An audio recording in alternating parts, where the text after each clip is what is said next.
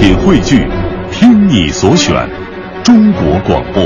radio.dot.cn，。各大应用市场均可下载。心中有节奏，耳边有远方，真的不需要每个人都懂。那些气味相投的人自然会明白。生活就该有韵律，有温度，有腔调，有感觉。京城文艺范儿，北京青年的文艺生活手册。文艺生活手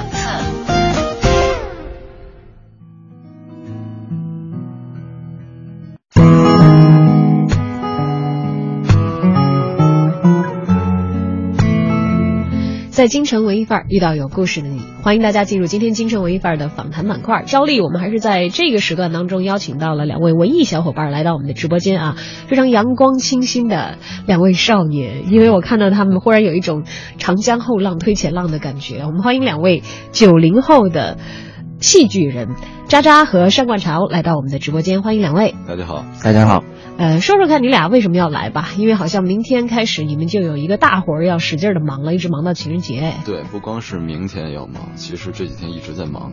呃，就是作呃作为国家画卷的新人，然后呃国家画卷出品的一个独角戏话剧叫《花心小丑》，即将在二月十号登陆到国家大剧院的小剧场，然后演到二月十四号，一共五场。嗯，花心小丑这个名字听起来好像很符合情人节啊。首先有花儿，嗯但是花心呢，可能是情人节大家不太希望遇到的一个词。嗯嗯嗯 小丑总是会给人带来欢乐的印象啊。那么在这个戏当中，我们的单冠潮和渣渣分别负责戏的哪一部分呢？呃，我是导演，对，他是主演。对，就基本上你们两个一来，这个团队的相当大的一部分的阵容就已经呈现在我们的电波本就当中是，基本基本都呈现了。因为这是一个独角戏。对对，那独角戏的话，我觉得会很麻烦吧？没有对手，没有，嗯对，这就非常麻烦，因为独角戏本身，呃，作为一个戏剧的形式，它就很困难，因为要求表演的表演者的能力要非常的高。嗯嗯，然后一个人在台上，我们这个戏大概是八十分钟，所以一个人在台上演八十分钟的戏，然后还能让观众感觉到不枯燥、不累，嗯，很困难。对，那还是这个演员自己来说说吧。嗯我们的单冠潮啊，啊跟我们讲讲你演的这个花心小丑，你所饰演的角色是一个什么样的角色呢？我相信你大概就是那个小丑了吧？啊，对我我也在慢慢的跟这个角色去融入他，跟他靠近。这个过程中，因为还是跟我的生活有一定的差差距的，距吧因为他是一个底层的小人物，然后一个农民工孩子，嗯，然后我呢就是，嗯、从小就是很正常的一个家庭，所以说我们，我们我跟这个角色本质的这个这个区别还是很大的，对呀就是不太一样。你是学表演的吧？对，我是学表演，对，大家都知道表演系的学费是很贵的，基本上如果是那个小丑嗯嗯那样子的这个呃家庭出身和他的条件的话，是基本上是学不起这个专专业的。对，所以说我就是需要去通过在生活中观察这一类人群，然后还有他们心里面然后的一些特质，然后再加上我们这个编剧李宝群老师所给我们的这个文本里面所传达给我的信息，让我去根据这些信息来去塑造这么样一个人物，嗯慢慢的靠近他。对，花心小丑，我觉得还是有必要说一下花心小丑这个到底是什么样一个小丑啊？对，就是因为在我们北京，呃，鼓楼旧大街、旧鼓楼大街那一块儿有一个鲜花小丑店，嗯。我们经常会看到一些打扮成小丑的样子的一些打工者，他们在大街上骑着电动车、骑着自行车，后边背一个花箱，嗯，哎，我们就是描写这样一个这样一类底层人物的这样一个故事，讲述了他一天从早到晚骑着车，背着后边那个花箱，然后去给各种各样的人送花的一个故事。对对对，哎，是送花的小丑，对只不过他的店面可能老板花了一些心思，希望送花的人呢不是普通的装饰和打扮，嗯而是小丑，因为大家知道小丑可能。虽然在我们国家的文化当中，它不是一个传统的存在啊，但是在这个西方的文化当中，它总是会在节庆的时候，嗯。比如说走上街头，马戏团啊、或者走走进这个舞台上，还有早期早期的时候，其实，在宫廷里头，嗯，这个为大家提供娱乐的嗯这样的一种职业，有小丑出现，好像就意味着孩子可以得到分发的糖果嗯或者是气球，意味着这个节日来了。其实我们专门在排这个戏之前看了一下这个原本的这个真实的鲜花小丑店的老板是怎么能够把这个花店给打造成这样一个形式的这样一个一个一个工作。然后那个时候他就觉得，哎，小丑打扮成小丑的样子给人送花，给人送花的过程当中呢，你又可以给人表演一下魔术啊、唱歌啊、舞蹈啊，来展示一下自己的那种表演的欲望。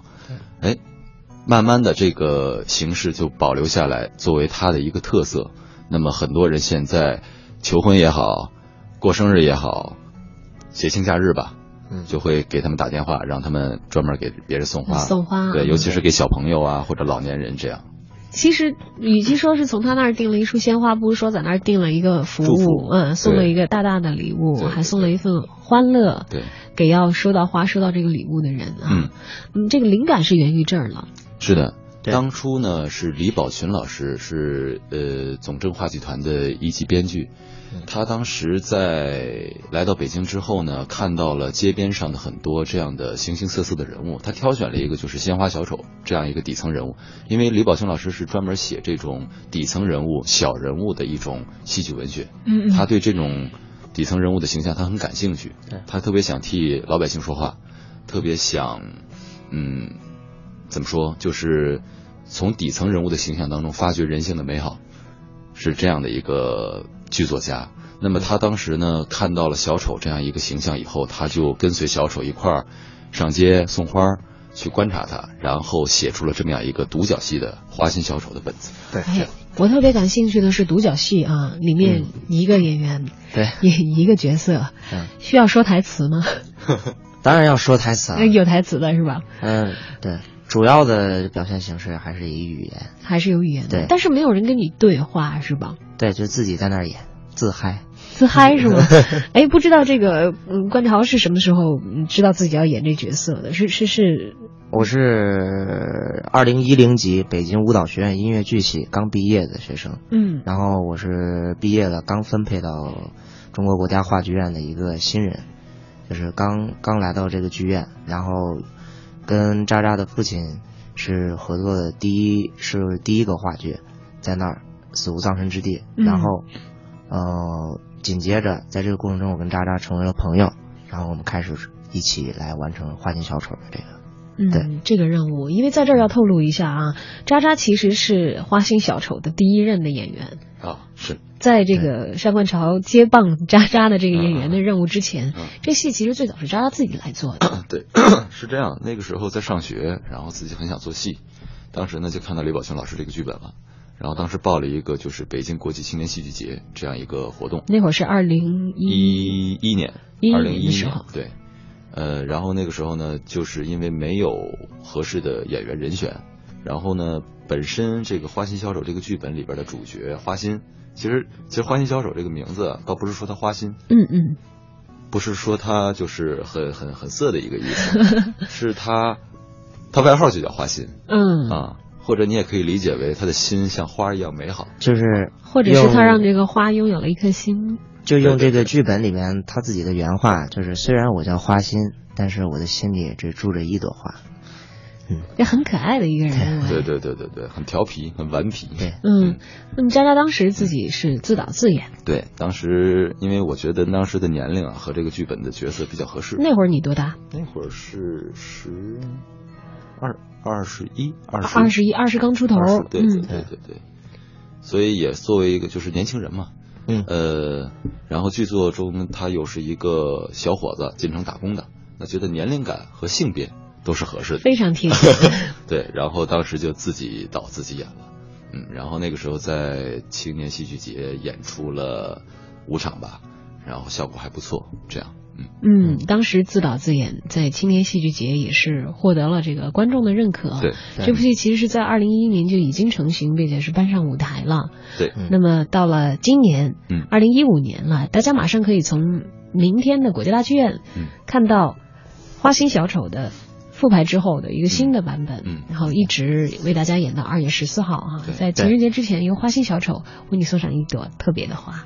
那么在今天的京城文艺范儿当中，我们邀请到了明天就会在国家大剧院的话剧院是吗？啊，小剧场。小剧场，登台的花心小丑的主创，也确实真的是这个戏里头几乎的对。所有的人全部已经来了。对。呃，导演渣渣以及这是一个独角戏当中的唯一的演员。唯一的演员上官潮来到了我们的直播间。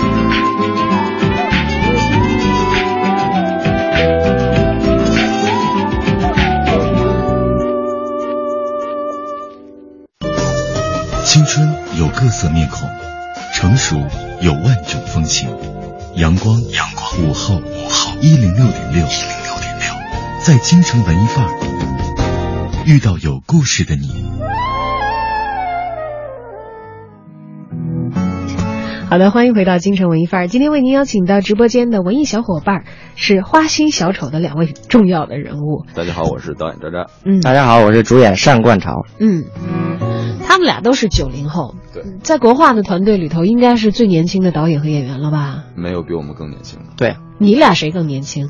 我更年轻，演员更加的年轻一些，是吗？你俩差月份哦，你我比你大一个月。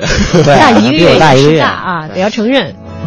两位九零后，其实可能也算是站在国家大剧院舞台上的这个话剧演员、话剧导演年龄最小的了。对是的，嗯据我所了解，应该是的。今年在年初的时候，嗯因为现在其实农历年都还没有过啊，会从明天开始一直演到二月十四号情人节。演其实渣渣在二零一一年的时候就已经登上过清戏节舞台的这个作品是《花心小丑》，当时渣渣是自导自演，嗯。而现在呢啊，终于有了一个兵了，年轻的导演有了一个年轻的演员。单冠潮来接棒花心小丑，来演这个小丑花心这个角色。其实不能说是接棒，嗯。呃我觉得应该是重新的创作和塑造，因为其实一一年版的《花心小丑》在舞台的各个方面，呃，和这一版是完全不一样的。嗯。等于说我们不是复排，他也不是接棒，是重新把这个剧本给排了一遍。对，和原先的版本基本上从故事到舞美到音乐到演员表演，所有的一切都是焕然一新的，完全不一样，是吧？完全不一样。嗯那么唯一一样的就是，首先戏剧形式它是一个独角戏，对嗯然后还有这个主角是华心，是一个呃到北京来打工的、啊这样的一个青年人。嗯对，花店里送花的小丑，人物设置没有变，剧本剧本没有去动它。嗯，而且最有意思的是，因为这个戏是个独角戏，而且它描写的是我们当代普通人的生活，就在发生在我们身边。嗯所以它这个戏有一个戏剧很好的一个魅力，就是它会不断的更新。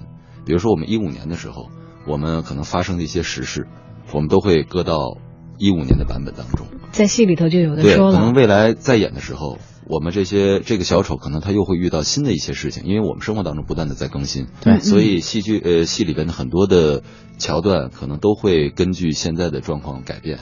嗯，那导演不一样，嗯，导演觉得你自己演演的好，还是现在的 单冠潮演的好？他演的好嗯，是因为他在现场你这么说吗？啊、不是，我真的觉得他演的好。说说为什么？呃，他比我合适啊。对，为什么合适？因为这个合不合适，你就让导演自己说。真的要我说吗？真的，你来说吧。是这样，那时候一一年的时候呢，因为也可能是没有条件吧，然后也没有找到合适的演员，就自己上了。其实最开始的时候，啊并不是说计划自己自导自演，对是实在没找着人。他找不到，这人不好找。然后你来说一说原因。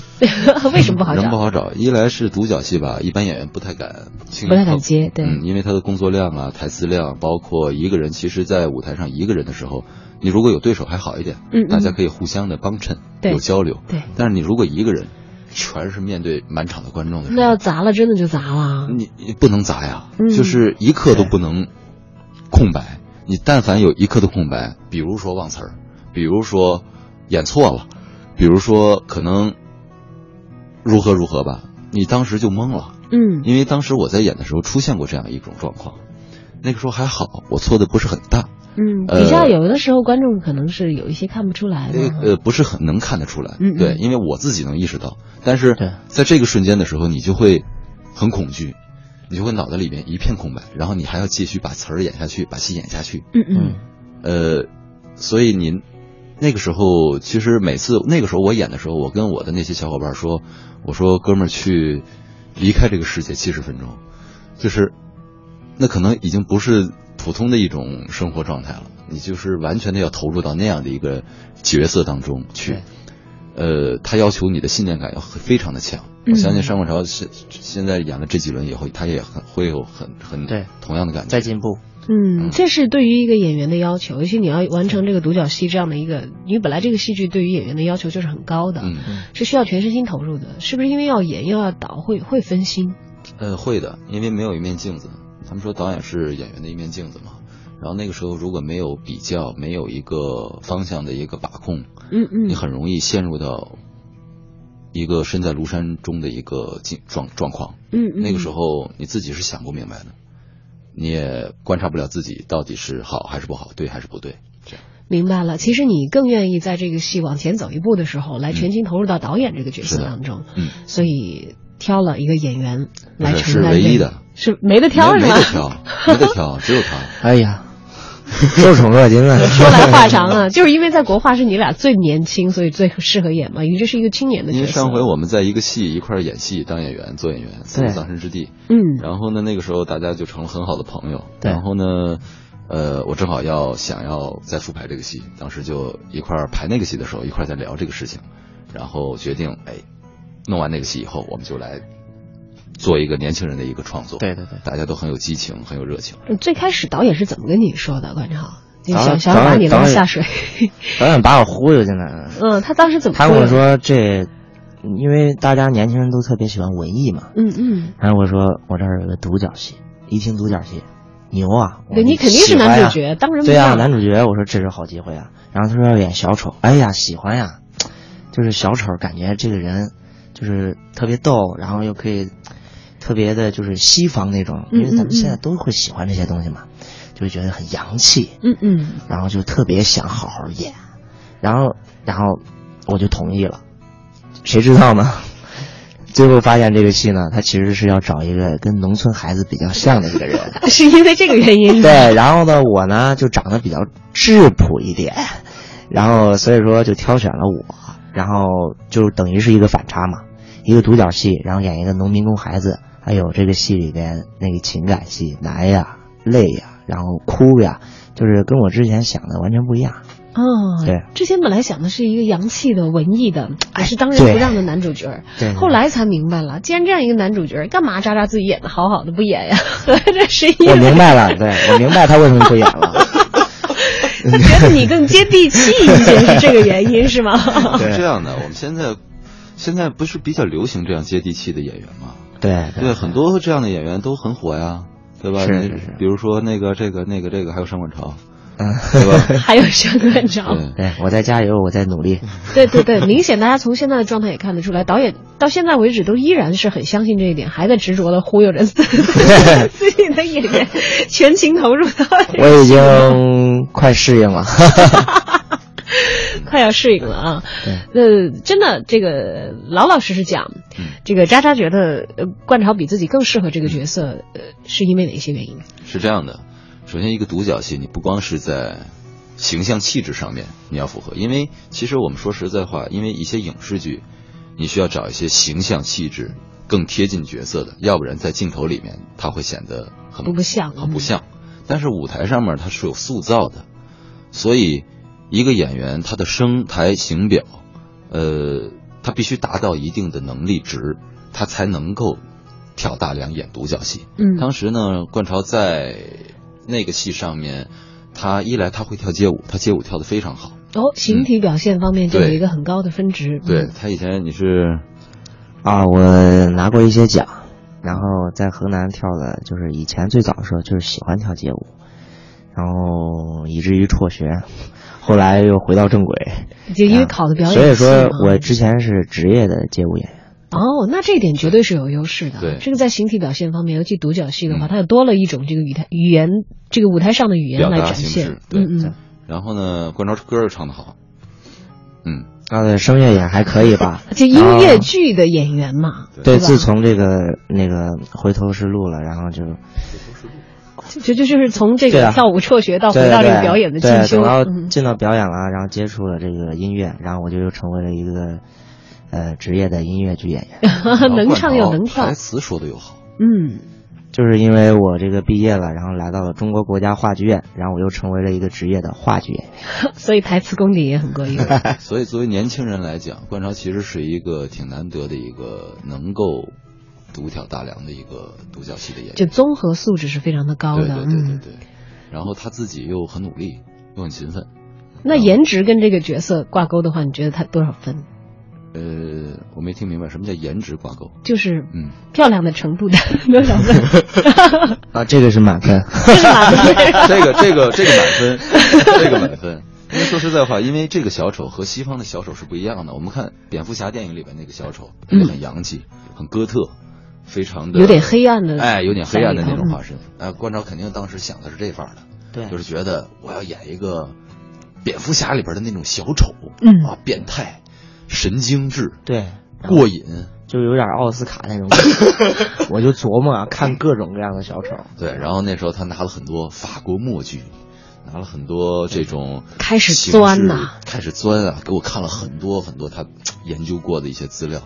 后来我跟他说，我们这个戏啊，它是一个原创当代的一个戏，这不是忽悠啊，这也确实是事实。就跟他说戏来着。对，就说戏，就是说我们这个戏呢，是我们生活当中中国式的一种小丑，他跟西方的小丑不一样，你又不是外国人，对你肯定没有人老外演的好，对吧？就不去演外国的小小丑了。老外里边出来的，我们中国有中国的小丑，嗯它就发生在我们身边，你要去观察它，然后结果观察一看，哦，原来是让我演打工的呀。走吧，那就在这个旧鼓楼大街先去 体验一下生活吧，对是吧？我们俩都去过。都去了。好，一会儿回来说这一段，马上要进广告。今天在京城文艺范儿为大家邀请到的两位小伙伴，真的是非常的年轻和富有朝气。马上呢，他们的戏剧作品就要在国家大剧院的小剧场跟大家见面了。从明天晚上开始，一直演到二月十四号，《花心小丑》。今天为您邀请到的是导演渣渣和男演员单冠潮。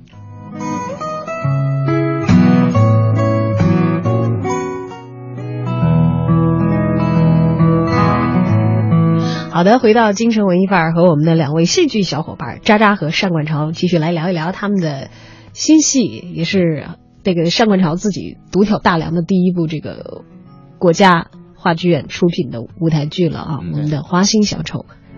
刚才说到体验生活了，这个戏其实讲述的是这个进城务工的年轻人，嗯他们的工作呢是在一个花店里，呃，扮演小丑。当然，这个点子可能是、呃、本身是一个非常非常真实的事例啊，也改善了很多人的生活。这个店呢是在这个旧鼓楼大街有有一个花店是这样的，对对对，所以你们当时体验生活的时候就去那个店里给老板打工了吗？呃，并没有去跟他打工，然后就是我们在排练的时候，因为时间比较紧，那个时候，所以说在我们导演过生日的时候，我们的制作人，然后打了一个电话，订了一束花，嗯送给我们导演，顺便呢，这个小丑真的小丑就来来到了了我们的排练场，然后我们跟跟他有一些交流，然后导演说一说吧。其实纠正一点，不是说我们不想去给他们打工，嗯不是因为我们时间紧，是那个老板啊，我们聊过，他不愿意让我们给他打工。哦，他因为我们一看就不像是特特会踏踏踏实实在那儿干半年的人啊，他就觉得你们反正是来这个 体验生活的，来玩的，觉得不太可能像他的小丑一样。嗯，他现在已经很成功了，这一定是商业机密吧？好吧。对，因为我们就是算算做采访这个小丑吧，就是问了他很多问题，嗯嗯呃，很尊重他，然后把他请到我们的排练室，通过这么样一次机会，然后想要观察他，来帮助我们这个戏可能更接更加真实，对更能够增加更多的体验。然后当天呢，我记得是那天是下了一场大雨，然后我那天正好因为是六月份，下雨下的比较多，然后我们的制作人因为那天正好我过生日，他就因为这个戏的主题嘛，所以他就真的订了一个小丑鲜花来送到我们排练场来送给我，当时还挺挺挺惊喜的，没有想到。但是呢，随之而来的就是我这生日不重要了，因为真小丑来了。嗯我们把注意力全都集中到他身上了。那天下雨，然后他就基本上淋成落汤鸡了。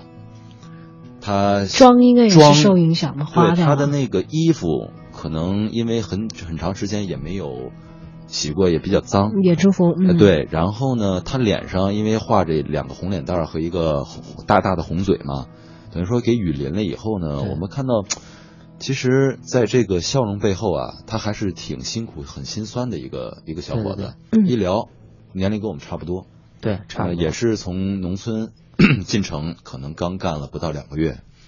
我们问他啊，你为什么来这儿工作呀？嗯干这个活儿啊？你们朋友、家人同不同意你干这个活儿啊？然后问了很多问题吧，我们关心的，但是我们获得了一个特别一致的答案，就是他永远在说啊，挺好的，他也没什么其他的能说会道，就是挺好的。对，就是这样挺好的。他内心的那个那个状态，然后就是表情啊，嗯。还有眼神里面，都是首先来到这么地方，他有点陌生，嗯，然后他有些嘖茫然，因为他以为他送完东西表演完就可以走了，嗯，然后我们反倒问问他一些问题，然后他就是特别的，就是那种啊，我挺好的，我挺好的，其实挺紧张的啊，对他有不太知道你们想干什么。他原本我们以为小丑他经过了一种他们专业化的训练以后，面对客人应该是活泼的、调侃的，像职业的演员一样，职业的一嗯种，就是娱乐啊，或者说一种开心的状态。但是相反，他并不是那样，他很羞涩，对，他很紧张。他然后他到的时候，其实也给你们有变换魔术，然后变出，一束花变的。那些魔术，在我们专业的 眼里看来觉得其实不算什么特别的表演，对嗯，呃，他也是平常每天早上他们都会在店门口练习，像演员出早功一样，嗯嗯每天都在那儿练魔术啊、唱歌啊、吊嗓子呀，他们也来练练这个事情。有训练的，有啊师傅，每个人都要新来带着的，会嗯带着。对所以他其实算是其中的一个新人。嗯新人，他每天要送多少趟？呃，大概从早到晚吧。从早到晚一直不停。对，嗯就是只要你如果远的话，可能你就送的会少一点，嗯或者如嗯果近的话，你频繁就是次数会比较频繁。明白了。那天虽然下大雨，他给你们送这一单的时候完全很意外，还被这个留下来打听了很多关于他自己的事情。其实没准那会儿他还在琢磨着，这什么时候晴了，我得该走了。嗯下一单的这个客人可能还在等着我。主要是他还在排练厅看见了一个跟他穿的一模一样我觉得穿着一模一样，他说：“哎，这是哪个花店的竞争对手啊 那天你是带着妆在排是？”吗？对对，我穿着衣服呢，服装呢。嗯，那是不是看见你的时候傻了？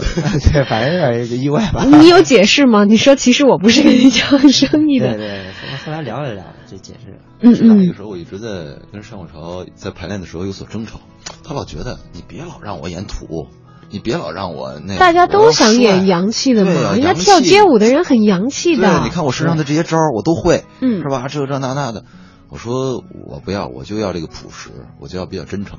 然后结果那天，一个光鲜亮丽的小丑见到了一个，呃，真实的被淋成落汤鸡落汤小鸡的，然后真实的小丑。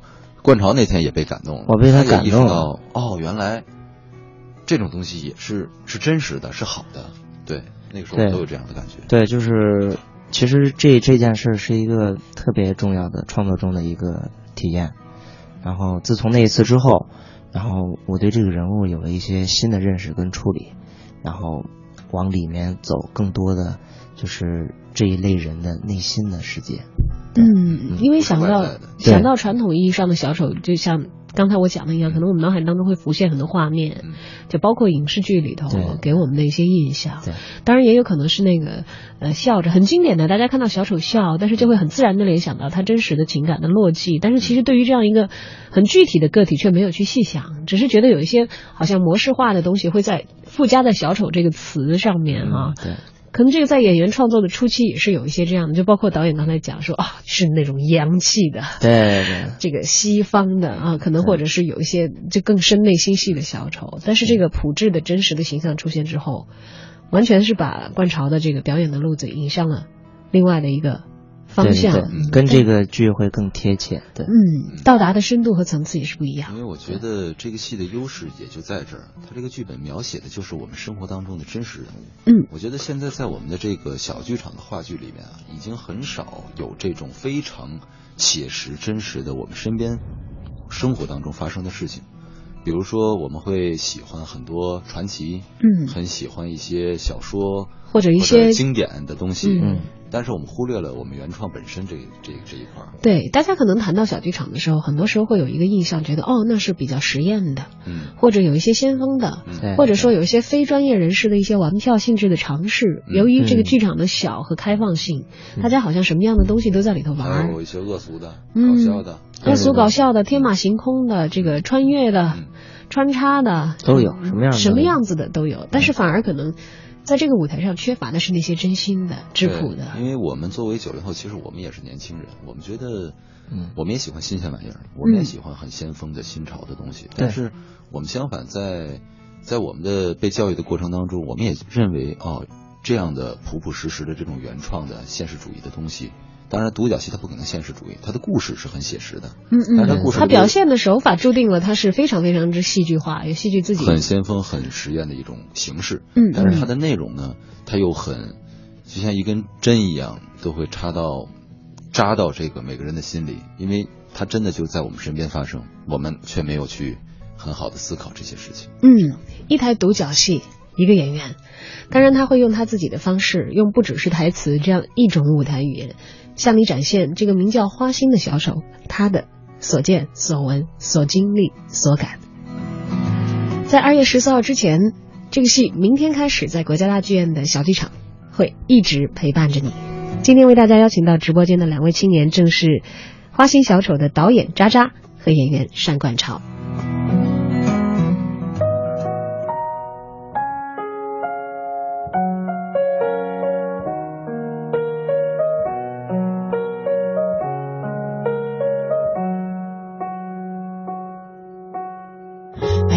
点点防备，也没有一丝顾虑，你就这样出现在我的世界里，带给我惊喜，情不自已。可是你偏又这样，在我不知不觉中悄悄地消失，从我的世界里没有音讯，剩下的只是回忆。你存在深深的脑海里，我的梦里，我的心里，我的歌声里。你存在我深深的脑海里，我的梦里，我的心里，我的歌声里。还记得我们曾经肩并肩一起走过那段繁华巷口，尽管你我是陌生人，是过路人，但彼此还是感觉到了对方的一个眼神，一个心跳，一种意想不到的快乐，好像是一场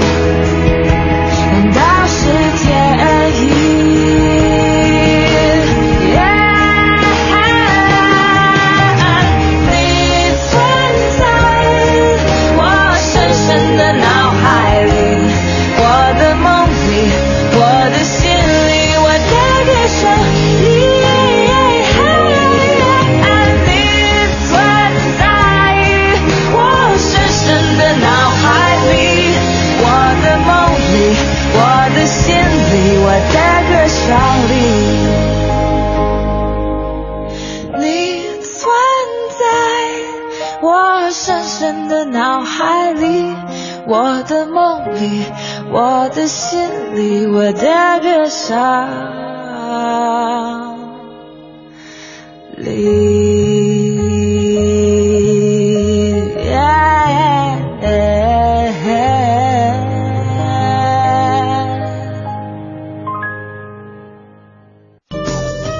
春有各色面孔，成熟有万种风情。阳光，阳光，午后，午后，一零六点六，一零六点六，在京城文艺范儿遇到有故事的你。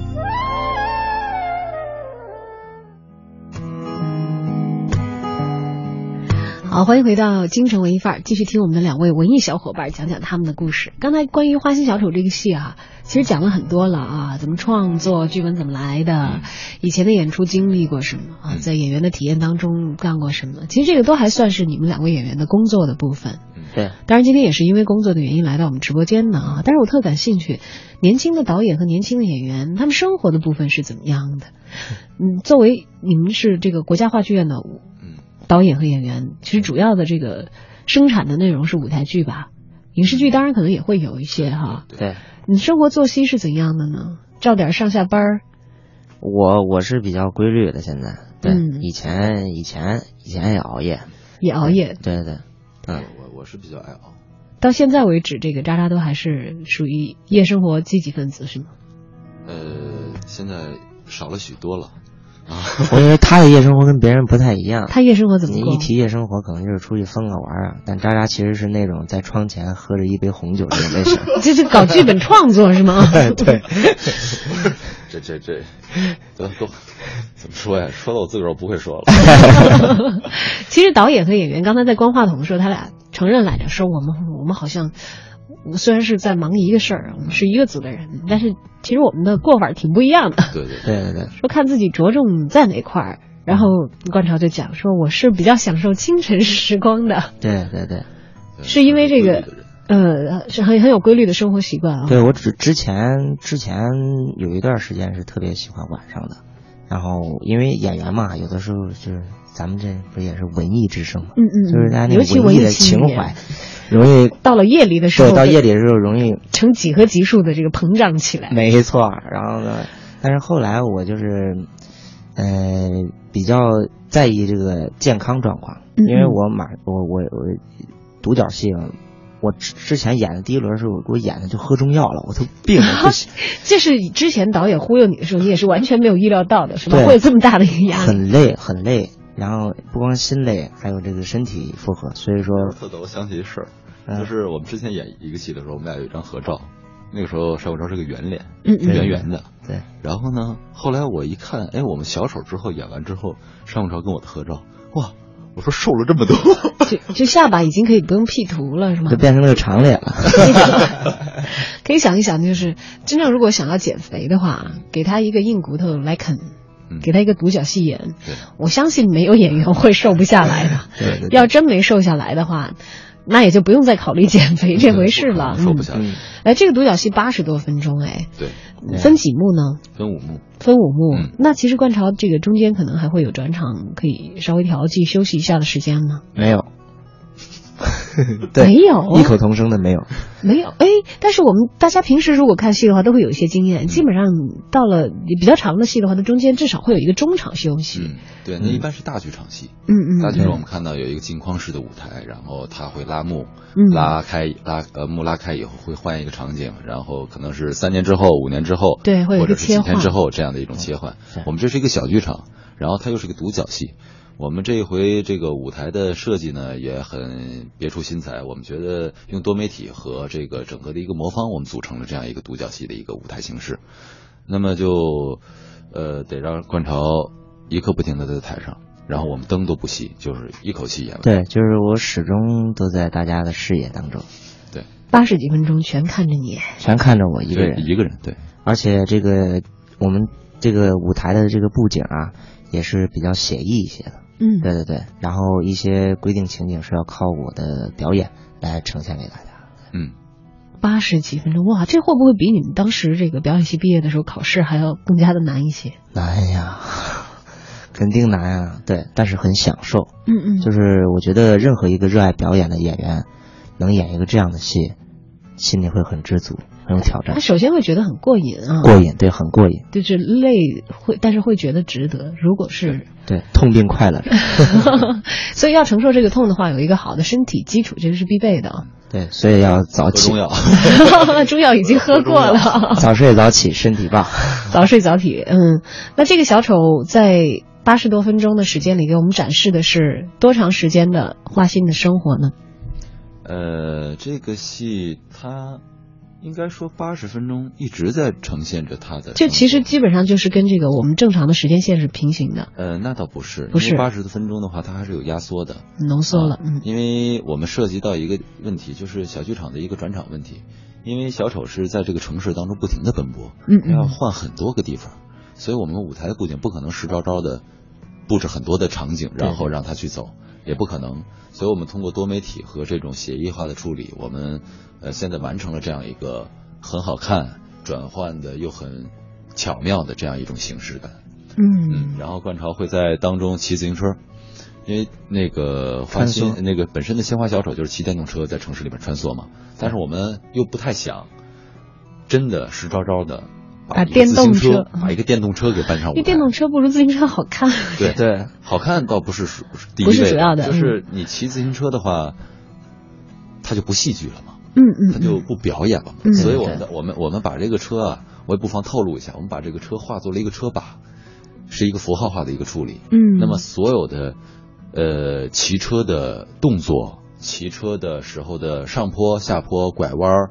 然后着急、快乐，什么任何一样的状态，都是通过惯潮的舞蹈动作来表现的。哎，厉害了，这把这个以前跳街舞的这些底子全都可以用上了。对对对，而且我们还结合了很多戏曲方面的一些的什么太空步啊，什么圆场啊，中西结合都有。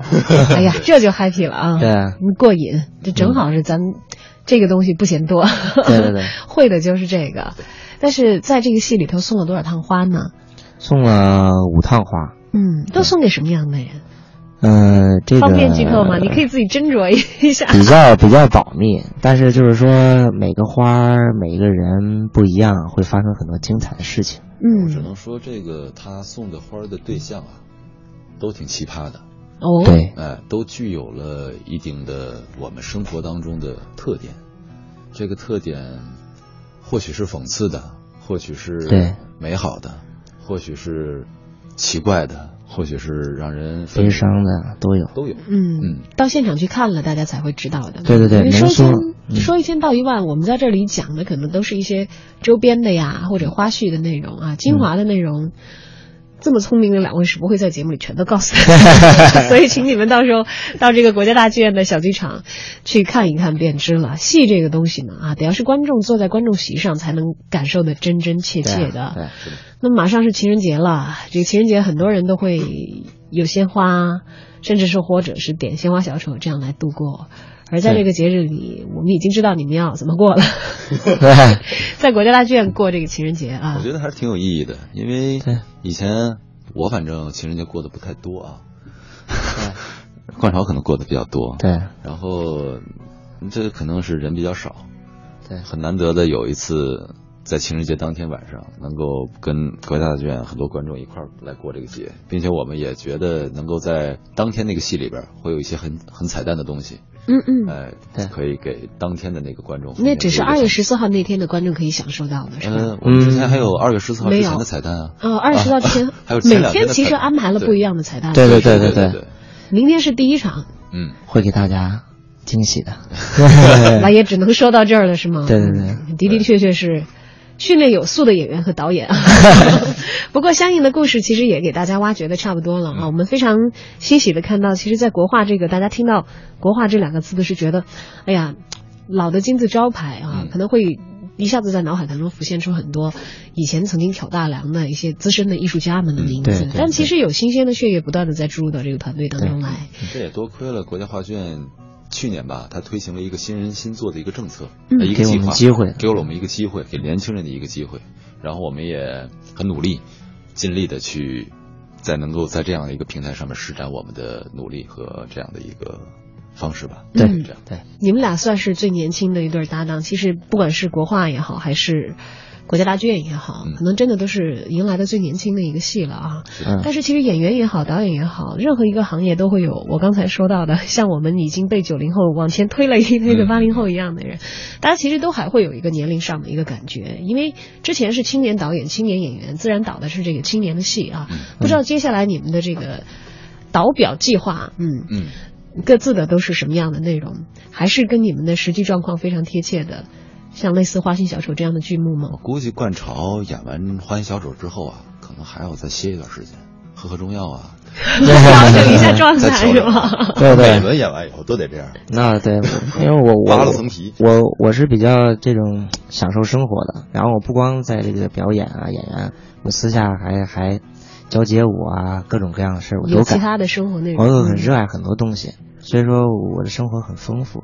对嗯，不是只有表演一件事，但其他的事情其实是相辅相成的，可能会给表演注入很多不一样的生机和活力，因为毕竟是生活的更加丰富的层面。嗯，我们的渣渣导演，我啊，我现在其实是个学生，我在北电导演系读研，那还在继续的深造。哎对对对对对，因为呃，戏剧这边我很热爱，但是电影我也是文艺青年，我也很喜欢，然后盼望、幻想有朝一日能够自己导自己的电影作品，这样对对对，好在在积累。有下一步计划的时候，也欢迎两位再次来到文艺之声京城文艺范儿，跟我们的文艺小伙伴们一起分享一下你们更多的成长、更新的作品。谢谢大家。啊，还是要再次的说一下啊，《花心小丑》明天晚上就会登陆国家大剧院的小剧场了，跟你一直相伴到今年的二月十四号情人节。也预祝两位这一轮的表演可以获得圆满的成功，谢谢，谢谢。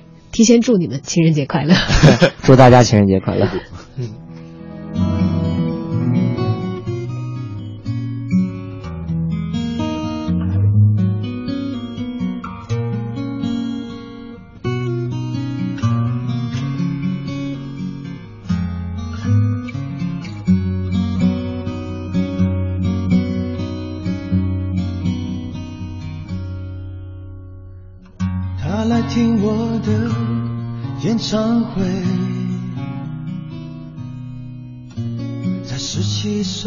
初恋一次也会，